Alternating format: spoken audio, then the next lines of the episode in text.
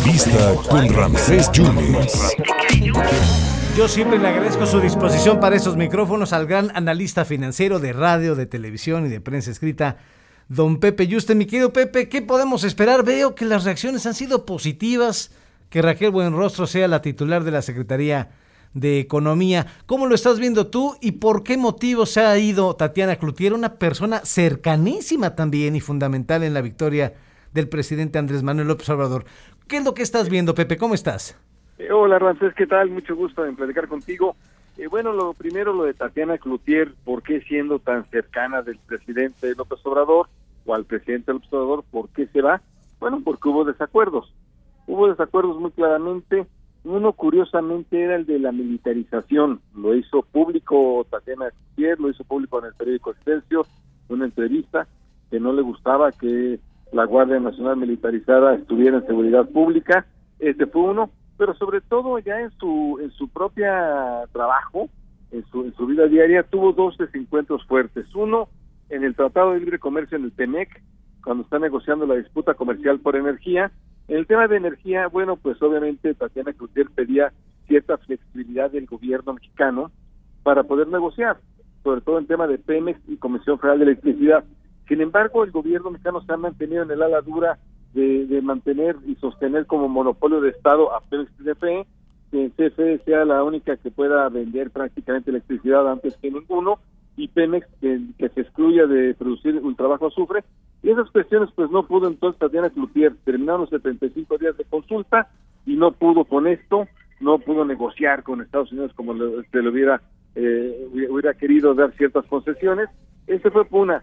Y dos, en el gobierno no la tomaron en cuenta ni para su política industrial, no la presentó el presidente, no le dieron recursos de Hacienda, y Hacienda, al presentar el acuerdo de precios, para bajar los precios, este acuerdo del PASIC, pues tampoco la tomó en cuenta. Entonces, entre que no la tomaron en cuenta uh, con Hacienda Tercera Vía de Distanciamiento y este tema de la Guardia Nacional y el TEMEC encima, pues todo eso hizo que renunciara. Y ni abrazo se llevó, Pepe, qué barbaridad. ni abrazo se llevó, la verdad es que una, una, una, curiosa escena la que pasó ahí. Eh, pero mira, no se, va, no se va mal con el presidente, hay que decirlo. Lo que sí hizo Tatiana Cloutier, a diferencia, por ejemplo, de Carlos Ursúa u, otro, u otros canceleros del gobierno, es decir, no, no corto con el presidente, no odio sus razones, no hay un distanciamiento, obviamente tuvo estos problemas en el, día a día, pero no, no cortó, no cortó ni rompió con el presidente, eso hay que decir. Oye, y otra incondicionalísima de él, ahora en la Secretaría de Economía, Raquel Buenrostro, y ¿Y quién se quedaría en SAT? ¿Tú, tú, qué opinas? ¿Quién se pudiera quedar en el Servicio de Administración Tributaria? Yo creo que va a ser el Procurador Fiscal de la Federación. Vamos a ver si se confirma esto. Podría quedar alguien que no sería mala idea, alguien que fuera interno, que ya conociera el tema de impuestos, porque ahí sí estás tratando con algo que sí hizo y sí logró Raquel Buenrostro en el SAT, que es que los grandes contribuyentes pagaran impuestos. Eso sí. Esa tendencia yo creo que es la que debe continuar, sobre todo ahora que casi no hay ingresos, es la que van a tratar de que continúe. Y entonces, bueno, pues vamos a verlo por ahí, el tema de, los impuestos. Yo creo que va a ser algo interno, seguramente el Procurador Fiscal de la Federación. Y Raquel Buenrostro, bien recibida, ¿no? Bien recibida, porque ha sido alguien que te ha dado resultados. La verdad es que en un gobierno que ha dado muy pocos resultados, casi ningún resultado en crecimiento, muy pocos resultados. En el SAT sí ha tenido resultados en cuanto a cobrarles a los grandes contribuyentes, en cuanto a recaudar mejor. Vaya, hemos visto cómo el SAT se ha puesto muy difícil incluso, ¿no? Para todos nosotros. Entonces, eh, ahí Raquel Buenrostro, pues sí, sí ha tenido, sí ha sido eficiente, por eso han recibida. Sin embargo, francés, pues llega una secretaría con muchos eh, temas que los dejó ya andados eh, Tatiana Cloutier y es lo que decíamos, el que encima, casi casi a punto de que Estados Unidos y Canadá se, quieran poner un panel de controversia por el tema de energía, ese es uno, política industrial que no te hace caso nadie en el gobierno, no tienes incentivos, en, en cuanto al acuerdo para bajar los precios, tú eres la titular de Profeco y ni siquiera te toman en cuenta, en fin, ahí llega Raquel Buenrostro, no va a ser sencillo para ella.